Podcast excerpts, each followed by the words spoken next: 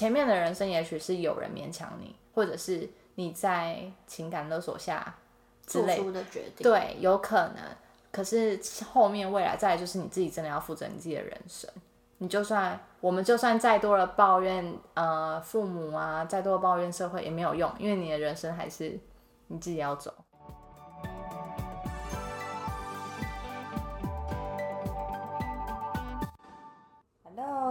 像有喽。哇，跟大家报告一件事情，就是呢，我们刚刚已经录完我们的这一集，结果才发现我们的 我们没有录到音，所以我们对所以我们现在决定要重聊一次，但重聊可能有些新，也许有一些新的火花也说不定。对，啊，好悲伤哦！怎么会发生这种事啊？好啊，算了，我们重新自我介绍一次。大家好，我们是 As Your Friend，你朋友，对，我是 A。我是 S。等下，我现在情绪回不来啦。不行，好啊，我刚刚已经跟大家讲啦，就是我们现在在重录的状态。我觉得我现在已经就是很 chill 了，我已经准备我要开始继续喝我的啤酒。好哦，好好好好好好，我们将要聊的是那个勉强啦。还是觉得很好笑。对，好勉强。我我自己被勉强的经历就是小时候吃蛤蜊汤的时候，不要再笑。不是，因为我觉得我我们现在就在做勉强的事情啊，我们在勉强自己又再重新录一段话。就没办法啊，谁叫我我刚那么累？好，现在确定有录到，对不对？。对，现在确定有录到。好，好，那你再我已经继续讲检查很多蛤蜊汤。次了。对，蛤蜊汤的部分，就是 小时候我爸妈很常煮一锅蛤蜊汤，然后我就会勉强我自己吃，因为我爸妈就会说这个很营养啊，你要吃就是什么都都吃，营养均衡。但是我那一次就觉得蛤蜊为什么有很多沙，然后腥味很重，我就觉得好恶心哦。所以自那一次之后，我就再也不吃蛤蜊了，因为我意识到我再吃蛤蜊下去就是在勉强我自己。所以这就是我小时候第一次体悟到勉强这件事情。嗯，为什么你印象这么深刻啊？因为那蛤蜊我就觉得味道很恶啊，我觉得主要就是我不喜欢那个味道留下来的印象。嗯然后我长大后还有在吃到蛤蜊，是我去马来西亚的时候，嗯，马来西亚很有名的食物就是拉萨，然后它就是 怎么了？你知道台语的垃圾是什么吗？垃圾不是吗？拉萨。也是拉萨吗，好，那你继续。还是我讲乐沙？哦，还对好乐沙，它就是那种有点辣辣红红的汤，然后它的蛤蜊它不是像台湾连壳带煮这样，它是把壳去掉，然后肉有切过，所以是那种蛤蜊块，所以我一时不察呢就吃进了嘴里，嗯，然后吃到嘴里那一刻，我咬下去咬咬第一口，我就觉得这东西是什么味道，我想不起来是什么东西，因为我太久没吃蛤蜊，但我就觉得这个东西味道很恶，我就立刻吐了出来，然后我还跟我对面的朋友说，哎你要不要吃掉这个？你吐出来的吗？我说我我我没有咬烂，我只咬了五分我之一的是你朋友，我会说不要，好不好？我朋友就直接拒绝我说，为什么我要吃你咬我说我没有咬下去，我只咬了五分之一的厚度。他说不要，我就说哦好啊，但很浪费哦。我觉得它应该是蛤蜊，因为我想了一阵子，我才想到哦，这好像是蛤蜊的味道。对，对，但就是痛恨到现在，我只要吃一口就可以马上判断那是恶心的味道。对，所以你不吃有壳的，就是蛤蜊贝类哦，贝类。对，就是蛤蜊、九孔、蛋菜、生蚝。之前去美国的时候，就是他们很有名，叫做 Happy Hour，就是那一个小时。生蚝都只要一块钱，而且都是很大的生蚝。对，我真的是觉得不行，我就直接跟我朋友说：“哎、我不要去，我我没有办法。”他就说：“好吧，但那很划算哦，你就少了一个人间美味。你知道吃生蚝可以干嘛吗？壮阳。哎、对啊，对啊不，知道看我朋友在吃生蚝或是蛤蜊，我就会说今天晚上定量给我喝。我跟你讲，我老公会这样说。天哪，我跟你老公是同路人吗？而且你知道，去吃火锅，他们不是会有海鲜组合吗？对，然后就有那种生蚝，他就他每次都必点牡蛎，那你会吃吗？我不敢吃啊，因为我就会觉得，因为他们会把牡蛎都已经用下来一坨一坨的，对，就软软烂烂的放在那里，我不敢吃。我敢我敢吃的是那种像烤肉的时候，你把牡蛎下去烤，对，对，那个那那你的大小大概可以接受到多大的？呃大拇指大拇哥的大小吧。大拇哥，所以就是一般的蛤蜊而已、哦，哎、没有，要大拇哥的一半这样，就是一个指节，对，大拇哥的一个指节。对我可以接受小的，因为小的你就整颗吃进去，但大的我必须要分好几口。然后当我分好几口的时候，我就会把它白色的部分咬断。那你知道那个侧切面就超可怕。其实我没有吃过就大的，我不知道它侧切面里面长怎样。哎、如果你今天不小心吃到牡蛎怎么办？吐啊！那个味道我实在是不行，太大了不行。味道我觉得那个口感软软烂烂，很像吃什么口水，还是吃什么喷，嗯，就很天哪、哪！你把食物讲的是喷。它就是对我来说跟喷一样嗯，啊。好了，你不敢吃。然后我觉得被勉强，可能除了食，你是食物，你刚刚说的是食物嘛？对，那我觉得爸妈其实也会勉强我们超多的，好其不好他？事。对，你爸妈会勉强你什么吗？爸妈啊，你之前辞职的时候，你爸有勉强你吗？有啊，其实就他们还是会觉得公务体系就是好，对，对，而且你还当，因为当时他他还觉得，因为我的薪水算是在还 OK。而且在公务体系算是还不错的，然后他就会觉得你到底是，他就会说了一句话，他就说我付钱给你读书读到大学是读成这个样子哦。好伤哦。对我觉得父母最常会勉强我们的事情，就是因为，嗯，他们可能觉得是他栽培你从小到大养育你长大的，那你可能就要有一点回回馈。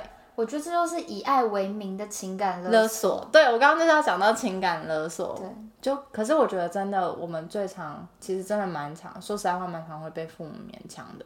对，嗯，因为我觉得父母他们心中都有期待一个蓝图，就是他觉得所谓的成功，所谓的好的人生应该长什么样子，对，然后就会要你去达成那个目标。就像以前考试啊，我都会觉得，天哪，我爸是不是觉得他没考上台大，所以就是要我们逼着我们要读书读得很好，然后去考台大。对，对，有可能。我就会觉得好像在完成他那个未完成的期待。嗯，有些父母都会把这样把自己的未完成的事情加注到小孩身身上。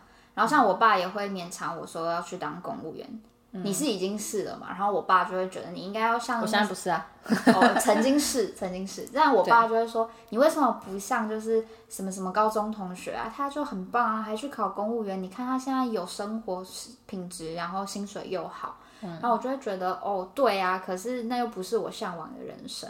对，我就是喜欢可能有点变化性，然后喜欢在一般的业界工作。嗯，但我爸就会觉得你在业界工作就是被当那个廉价劳工，嗯，就是薪水低、工时长，你这样的人生是失败，是 loser。对，对，他会直接受 loser 这种，这种真的对啊，我爸会，他讲话就会很酸，所以你就会真的心理压力很大。对，对，就会是一个压力。但我觉得我这样，我妈其实算还不错，因为她愿意听我的，就是他愿意跟我沟通。然后他到后面，他其实也跟我说，他其实是，他会说他是为了我好，会希望是我不要那么辛苦。对就是父母，他当妈妈的当然会希望小孩顺顺利利，不要走过他们以前走的那那一段苦日子之类的。然后我就会跟他说，其实你也不用为我好，就是因为反正我们自己的人生，我们自己去，就是自己苦就我自己尝嘛。那我真的觉得苦，那我就想办法让他不苦啊。那这个阶段我就会自己去成长。对我觉得他还算愿意倾听我的，就是内心话之类的。然后他也觉得好，如果你真的要这样，那就这样吧。但我爸就不是，就是一样。对，对啊，我觉得像你说的，其实只要不要作奸犯科，但是就是你有在那个符合规范里面，但是你想做一些尝试，也许辛苦，也许呃有一些不顺利，但就是我们自己会从这些过程中学习到一些经验，所以我觉得给一些空间是好的。对，就是爸妈有时候不要太过度担心。对，因为其实我们也是在让自己去做一些尝试，那尝试的过程，可能有一些事情是我们自己不想去做的，但因为这条路是我们自己选的嘛，所以我们就会勉强自己去承受对，然后去撑下去。对，那我觉得这这时候就是我们自己在勉强我们自己，就不是父母在勉强我们去做什么样的事情。这两个我觉得就不一样了。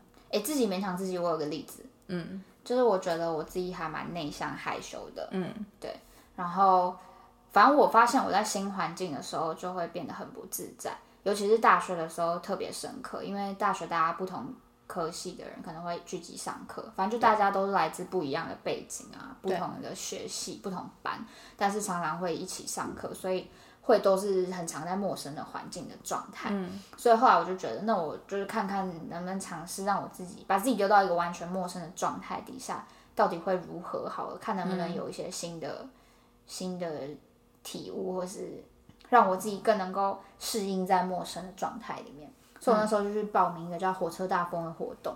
火车大风它就是呃我们会搭台湾的火车的路线，对，然后呃我们会到集合的地点，然后才决决定你的旅伴是谁，嗯，还有你要走的是台湾西半部的火车线还是东半部的线，嗯，然后再来就是你每天下车的地点都是你用骰子来决定，你筛几点你就走几个站，这样，所以你完全是对所有事情都是未知的，嗯，然后那时候我。到我们是在北车的大厅集合，在那个黑白格子的地集合。嗯然后那时候我就想说，哇，这真的是好未知呢！我连大家在哪都不知道，这真的是 OK 的状态吗？真的是可以的吗？嗯，就有很多想象，想说我会不会遇到很奇怪的伙伴啊，或是我会不会直接在路上被丢包，或或是我会不会去到一个很鸟不生蛋的地方，然后在那里就是自生自灭，就会有很多奇奇怪怪的想象。然后因为那天刚好好像是伊斯兰教的某个节，所以那个大厅全部都是穆斯林，完全找不到台湾人。我想说，我连主办单位在哪我都找不到。对，然后后来是看到几个脸色看起来同样疑惑的台湾人，我想说 去问问看他们。嗯，所以后来就找到原来主办单位因为人太多，所以他们移驾到北车的另外一侧，对，去集合这样。对，但后来其实也蛮开心的啦，就是会觉得没有任何期待的一个旅程或是一个状态，你反而会有更多的惊喜。嗯，对。那你出去玩，你会就是设定，哎、我要去玩哪些地景点什么的吗？你是会做计划的人吗？如果出国的话比较会，因为我会觉得难得飞出国，就不想要浪费机票钱，像值回票价，所以还是会。但是我的安排方式顶多就是可能早上、下午这样，一天可能两个，对，就这样。哦，其实你蛮少的哎，最多大概就三个点，对不太会超过。反正就这中间，如果我们临时想变动去哪里，或是多逛一下，都可 OK 的以接受。因为我觉得你多逛一下，或是临时去哪里，反而会有一些预料之外的惊喜。同意，对，对，因为有些人是会塞满，就是你说几点到几点，然后几点要集合对。尿尿，然后尿尿完要去下一个点，错就是旅行社嘛。就是超，但有些人自己自助旅行也是就是这样子啊，这样子安排。有的人是会连你吃饭的店都找好，对啊，就找一些有名的店，说，哎、我们去那里一定要吃什么。像我自己的话，除非是那个地方超有名，一定要必吃，我才会去，不然我就会觉得就随便找一家小店。对。对。哎、那我问你，今天如果这间店超有名，然后你到现场，你发现排队排的超长，你会等吗？超有名哦，对，我会耶，真的假的？天啊，我不行哎，真的假的？因为 我会觉得时间浪费在排队上啊，可是干嘛勉强自己排在那旅边？伴就会觉得，有时候旅伴就会觉得都来了，而且哦这就是这么好吃，人才那么多，我们也排一下。但有时候就是我跟你讲，很多老店确实是还 OK 还不错，但是如果你衡量到排队的时间跟你的成本，你就会觉得哦，它没有符合我的 CP 值，我它应该要再更好吃，嗯。我才会愿意再来。嗯，对，所以有时候吃完就觉得哈，就这样哦。对啊，但不是它不好吃哦。对。对，嗯，我觉得除了自己出去玩，跟朋友相处，出去也是啊。很多时候朋友不是会约你，嗯，然后可能你现在也不想出去，对，你可能就是为了维维系关系，就会勉强自己要出去。对，可是我觉得越长大就越还好，越长大就会直接说，呃，不要之类的。而且我现在有个非常好的理由，就是嗯，有小孩，这样大家会不会就开始知道说，哎、但久了，大家可能就会知道，哦，好像约不出来就不约你了，你不会担心这样子吗？哦，会啊。可是我发现，就是你要好的朋友还是会很好啦。有朋友确实有，因为有了小孩之后越来越少。可是要好的朋友，就是在你需要他的时候，你还是会，你可能就密他一下，可能跟他聊一下心事之类的，对就大家还是会回。嗯同意，对啊，好像这也是一个筛选朋友的方式、哎，对，就是哦，像我是一个朋友蛮少的人，我觉得跟你比的话，跟我比，对呀、你从哪方面看？就是有在联络的朋友因为我真的是到很要好，我比较会联络，不然很多我就会算了。对我觉得是因为我从学生时代就是有发现，我很不喜欢勉强自己去迎合一个团体，对团体要干嘛我就一定要跟着干嘛，对或者是勉强我自己一定要参加什么活动，或者是勉强我自己跟不合的朋友继续往来，对对，所以我就会拒绝他们，或者是渐行渐远，对对，所以就比较少朋友。嗯对，像我以前大学有一段时间有个还蛮好的朋友，是我们下课会一起出去或者一起吃饭。对但那个学期还蛮好的，但在学期之后就渐行渐远了。嗯 对因为我发现他就是跟我的互动比较是单向的，就是他会讲他的心事、他的事情，然后我给一些回馈之后，可能换我想讲一些我的生活经历，我最近发生的状况，他可能就会把话题带开，对。或是插话讲他自己的事，我就会觉得这种互动关系比较不是我理想中的朋友，对。对。所以我就觉得，既然是这样子，感情就是勉强不来的，对我就就会渐渐的比较少约他，嗯但也不是说绝交或是不理他，对对。其实像友情，我觉得也不用太勉强，因为你真的就是好的，就是会留在你的身旁。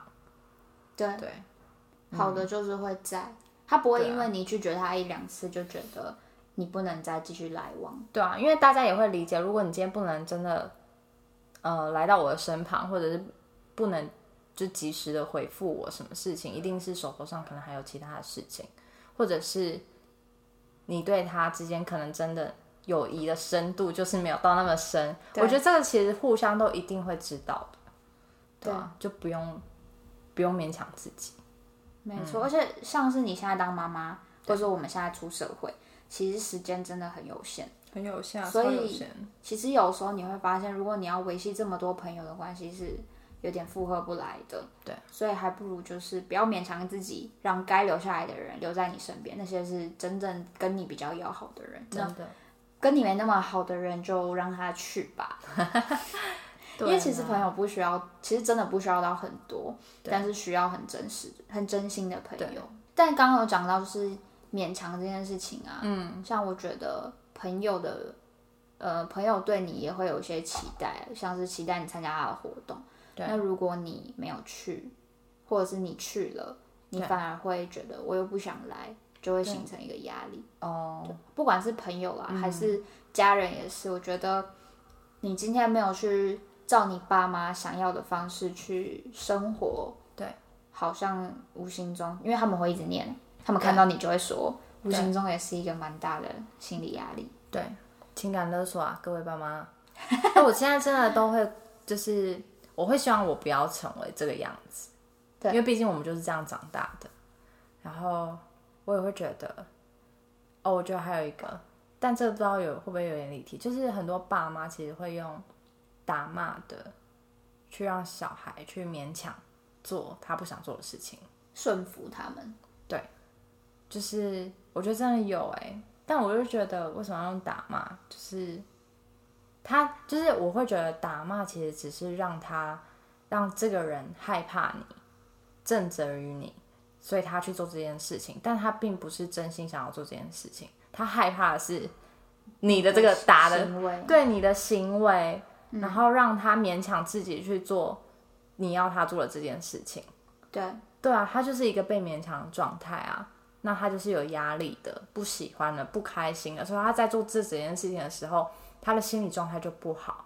那我觉得就事情当然不会做得多好啊，就算就算今天真的有所成果，可是我觉得他那个过程也太不开心了吧？哎、可是很多爸妈就会反过来说，要不是我当时这样子打骂逼你，你现在也不会有这么好的成果。没有啊，可是你也可以不要打骂逼我，你也可以不要打骂，我可以自己闯出来，是因为你用打骂的啊。但他不会认为你闯得出来，他会认为现在这个成果，因为他是用这个方式导把致你带上这个结果，所以他就会把这样的归因变成是他的打骂教育成功。因为我觉得还有一个就是大家其实多少会被，这就是那个啦，原生家庭的影响，就是原生家庭是这样子带你长大，其实你多少会复制到这样的行为模式，所以有可能你今天换成这个角色，有时候你会无意识的就会脱口而出一些类似的话。对。对，就是我自己会很警惕我自己，就是我希望我不要成为这个这样子的模式，这样子的爸妈，对啊，因为我觉得这样子的小孩其实真的是被勉强出来的，做他就会不知道自己要的到底是什么。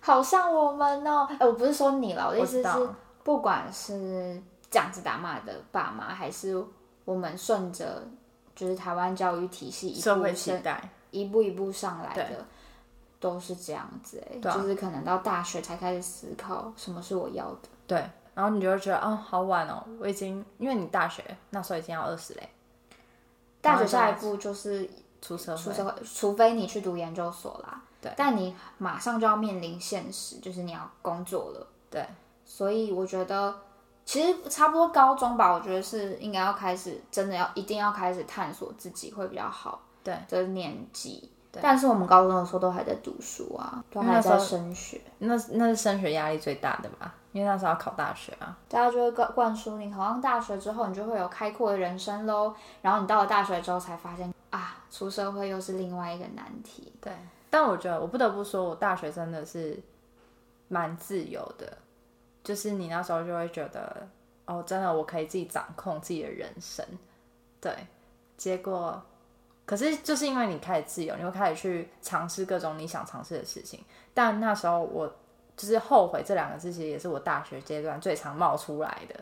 嗯，对，因为你开始发现这个选择真的是你要的吗？对，可是你没办法后悔，因为你已经走在这条路上，你你能想的只是你再来下一步你该怎么去改变它。如果这个真的是你不想要的话，嗯，对，因为下一步前面的人生也许是有人勉强你，或者是你在情感勒索下之做类，出的决定，对，有可能。可是后面未来再来就是你自己真的要负责你自己的人生。你就算我们就算再多的抱怨，呃，父母啊，再多的抱怨社会也没有用，因为你的人生还是你自己要走。我真的觉得长大之后才发现做决定这件事情好难哦、对啊因为小时候就没什么要决定难，就是哦，国中就是要升高中，高中就是要升大学，对，没什么，我就是读书。我唯一要决定就是我要不要花时间认真读书，嗯，对。但这没什么选择，对，但我真的觉得选择这件事情超级重要，因为到长大之后，你没有一个一个像是升学这样子的的路径，你就开始要想，我不升学，我的定位是什么？我要成为什么样的人？我的社会价值是什么？嗯，这些都是你开始要去面临的问题，其实我觉得这些东西从小就应该要培养了。对对从小就要。可是我们以前小时候光是读书就塞得满满的，你没有时间说、哦，我如果不读书，我要去干嘛？嗯，对，而且长辈他们也灌输给你，读书就是唯一解放。对，像我爸妈也完全不会觉得哦，如果你不读书，我也支持你去做什么事情，没有，他们就是说你现在就读书就对了。对，对，然后我也觉得为什么台湾教育要勉强大家成为一个全才的人，就是我要每一个科目都要学。但说真的，高中学的那些什么三角函数什么有的没的，我在生活中是完全用不到，对除非我可能是工程师，嗯。我工作才有办法用到。但是其实一般人是很难用到高中学到的那些东西，嗯，或者你说之前有想说历史啊、地理啊对啊，那些那社会，时候考年代人物 如果是我觉得，所以我觉得考年代人物这件事情很很没意义，因为其实我们要建立的是一个你解读历史。嗯的一个思维，就是当发生一些历一件历史事件的时候，后代的人应该要怎么去看待这件事情？它影响的是一个判断的观点，嗯，而不是什么年代发生什么事情，然后叙述的那件事情叫你推断这是哪一个历史事件。我觉得是对未来的人生没有什么太大帮助，所以就是就是那段时间读书是辛苦的、啊，对啊也会有一点不开心，但不是说生气，就只是觉得我无法自在的做我自己，自在地去尝试我想做的事情。嗯，真的。那时候就一直硬塞吧，硬记、硬塞、硬背，然后考完试可能就会，就还给老师了，就是你就忘了几层了，对，大大概都是这样子。所以我觉得刚会讲到说解读的思维，因为我觉得读书其实训练的不并不是你记得好不好，嗯，也不是你会不会算数学，而是你怎么解决问题的能力。对你遇到事情的时候，你有没有自己的思考观点、对逻辑？这件事情，这个能力是你出了社会之后还会用得到的。嗯你在职场上中碰到一件事情，你完全没有学过，那你怎么去解决这个问题？对对，或是最近又发生了什么时事，我应该要怎么判断这个时事它不同的立场，它是有有什么背后的思考？对对，这这才是我们出社会之后还会继续碰到跟用到的能力。对，哎，大家可以关注泰国的议题哦。对对，对，所以我会觉得那段期间，学生时代是真的一个蛮勉强的时间，就是蛮勉强的时期啦。对对，然后尤其是像我们大学才开始探索自己，就有点偏晚了。嗯，对，像我现在工作领域中比较有成就的同学，嗯，他们就是从大学就已经立定好志向哦，而且前提是他未来志向都是同一个领域而没有改变，对。所以他现在才可以这么快的衔接职场的工作，嗯。就少了我们这一种可能大学读的跟出社会出社会找的工作不一样的这个阶段，我们可能会被骂。被念说，哎，你怎么什么 sense 都没有？对，少了这个过程，嗯，对他们就会比较顺遂。像我们就是大家会觉得，你出来工作，你是来工作又不是来学习的，你一来你来我来给你钱，你就是要赶快出去面对，对，没有要让你学，一来就上。对，所以就会有点辛苦了。但我觉得原因也还是因为大学我们才开始尝试去了解我们自己的兴趣是什么，对，比较晚，所以就变成。哎，我发现我这个领域大学领域不是我喜欢的，那接下来下一个阶段就是工作了，所以你最好工作的时候转换跑道，就会变成你无法学跟工作是同一个领域，对，就花加倍的时间。虽然啦，呃，虽然常听到大家说，你越早决定一件事情，会比你越晚决定的代价还要少。就是你随着你的年龄渐长，你会有越多事情要考虑，你的你做选择的代价会越多。嗯，对。但我自己是觉得，的确你会要考虑的事情变多了。嗯，但是每一件事情都不嫌晚。对，我觉得最好的例子是那个瓜吉。哦，他好像原本是游戏公司的主管吧，嗯，他从迪士尼，然后后来去游戏手游公司，然后后来现在当议员。他其实，在每个年，就是他现在其实已经四十左右了吧，嗯，对，所以他并不是如大家想象，就是呃，我四十岁或者三十岁有一个稳定的工作，然后就在这个领域一直一直不停的往上升，变成主管。他其实，在不同年龄阶段一直在转换他的工作跑道，但是他在每一个阶段。都还是做的很有声有色，嗯，对，所以我觉得每一个决定都不嫌晚，就只是看你愿不愿意花时间去尝试。对，然后每个经历造就现在的你，没错，嗯，真的，我也都用这样的鼓励自己，哎，有时候就是需要这种鼓励的话，没错，尤其是当你有些也是刚刚讲的勉强是别人勉强我们嘛，有些时候是我们自己勉强我们自己，对，尤其是当我们自己勉强自己的时候，有时候。并不如我们预期的都是好的结果，对。的时候，你就会更容易失落，对，然后失落的时候就会需要一点调试，就会像是你刚刚那种调试的心态。可是通常这种调试现在可能要可能会需要个几天，不止几天，没有看每个人每个人，因为我像我有时候失落到就是。因为我我很容易苛责自己，因为我会对自己有设定一定的标准，那今天没有到，我就蛮苛责自己怎么没有做到。对，然后可能还会到呃，就是就真的会蛮蛮荡的，然后就会哭啊，或者是可能就只好自己就会写写自己的心情，因为这样这两个哭跟写写写写，嗯，写写话都会让我舒适舒服一点，舒压。对对对，我失落的话会这样子。然后可能再隔了几天，就是想想正正面一点的事情，像刚刚那个句子啊，或者是跟朋友聊聊天，对，嗯，然后就会让自己好啦，就再振作，再振作一下。但我觉得你算调整蛮快的，因为有的人是真的可能会，也许一直困在那个里面出不来。嗯，我觉得这个就蛮蛮，我觉得朋友陪伴蛮重要的。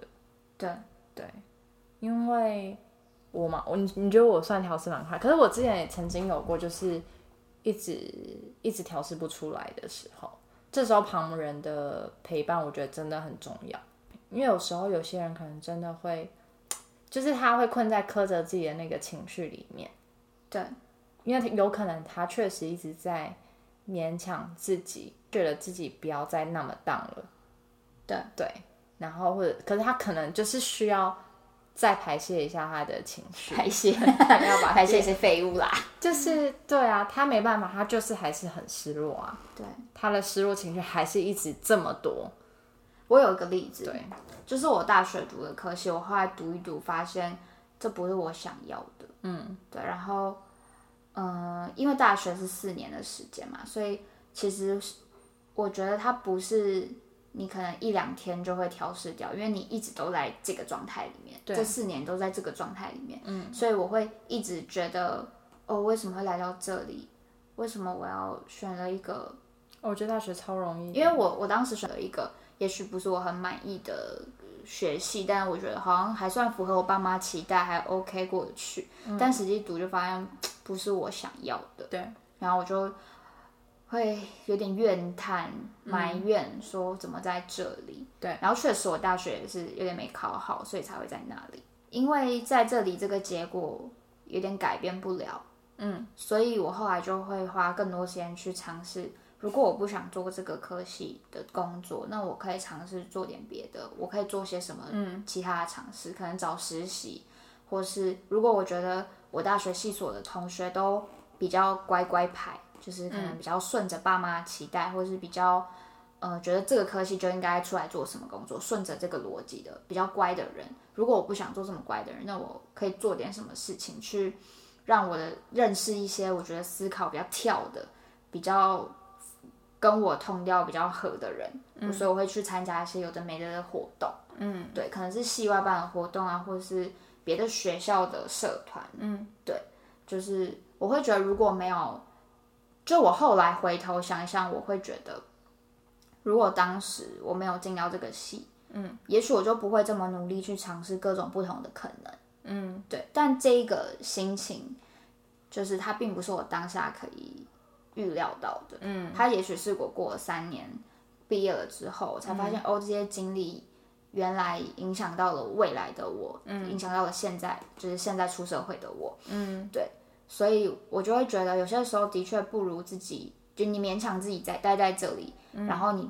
因为勉强自己，所以你后来决定做一些尝试。那这些尝试也许不如预期，但是，嗯，每一个每一件事情的背后都会有一些它存在的意义跟道理。这就是我调试我自己的方法。嗯，像是我们录录音，然后有人给我们回馈，哦，对我们就蛮开心的。对，就像我们失业也有失业存在的道理。就也许没有失业这件事情发生，我们就不会来尝试开一个节目。可能我们还是会是一个跟大家一样的上班族。嗯，像你是会写出来的人嘛？对那我就是自己调试我心情的人。那如果是比较硬的人的话，我觉得写真的是一个很好的方式，因为你可能不会哭，你也比较害羞去跟别人说，那写出来就可以好好的抒发。然后提醒大家可以写在手机的记事本就好，不要写在 纸本记事本，爸妈可能会偷看哦。我就是被爸妈会偷看的人。以前写的那种就是你知道情感故事，真的假的？就是高中啊，你在高中的时候，我就看到一个我高中是男生的小男女的那种感情。对我我有发现，然后我就赶快收起来，然后我又发现不行，这一定被人家看过了，你就放在一个显眼的地方，因为以前你可能就还你知道，就会写在记事本上，对，对，然后你也不会丢掉，因为它就是就是回忆啊。而且我上次去翻，我还看到就是我之前去 Couch Surfing 的那个车票，对我真的觉得，因为我当时就觉得哦，可能要留下来做纪念。我现在后事后想想，就真的觉得哦，好有意义哦。真的，因为我连那个车票的那个 Nike Bus 的那种票根什么都还在。对对，而且你有时候回头看看，就会觉得哇，当初的自己真是青春呢。真的，我那时候看到那个，我想说，哦，好青涩哦，赶快盖起来，收进去，是不敢回收，对，不敢回收，我觉得天哪！但就是一个成长啦，啊。也有也是因为这些青春才成为现在的你啊。对啊，所以我觉得，如果当大家被勉强的时候，其实有时候就是可以适时的拒绝啦。像朋友的约啦，嗯，对，可以适时的拒父母也可以啊，呃，当父母可能没那么好控制。不一样啊。我妈哦，我觉得看你你自己斟酌啦。